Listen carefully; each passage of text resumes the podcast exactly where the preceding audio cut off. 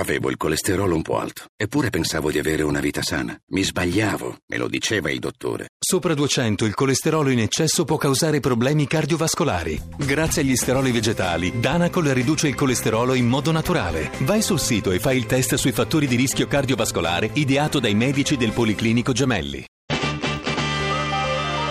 RAI GR1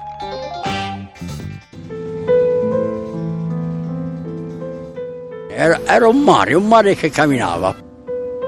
Non si può morire così. Ragazzi, non si può.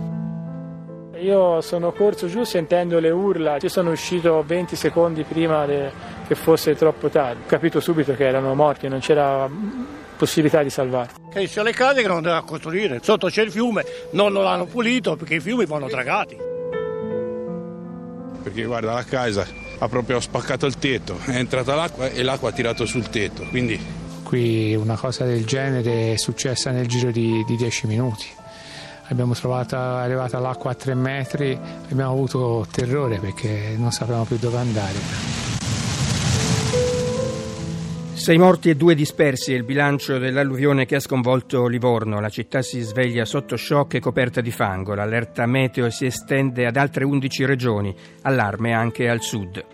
Nel nostro giornale anche l'uragano Irma in Florida, gli aggiornamenti dalla nostra inviata, poi la cronaca con le indagini sui carabinieri denunciati dalle studentesse americane, l'inizio dell'anno scolastico in cinque regioni, il ritorno del Papa dalla Colombia, in tarda mattinata l'arrivo a Ciampino e per lo sport la terza giornata del campionato Inter e Napoli raggiungono la Juve in testa alla classifica.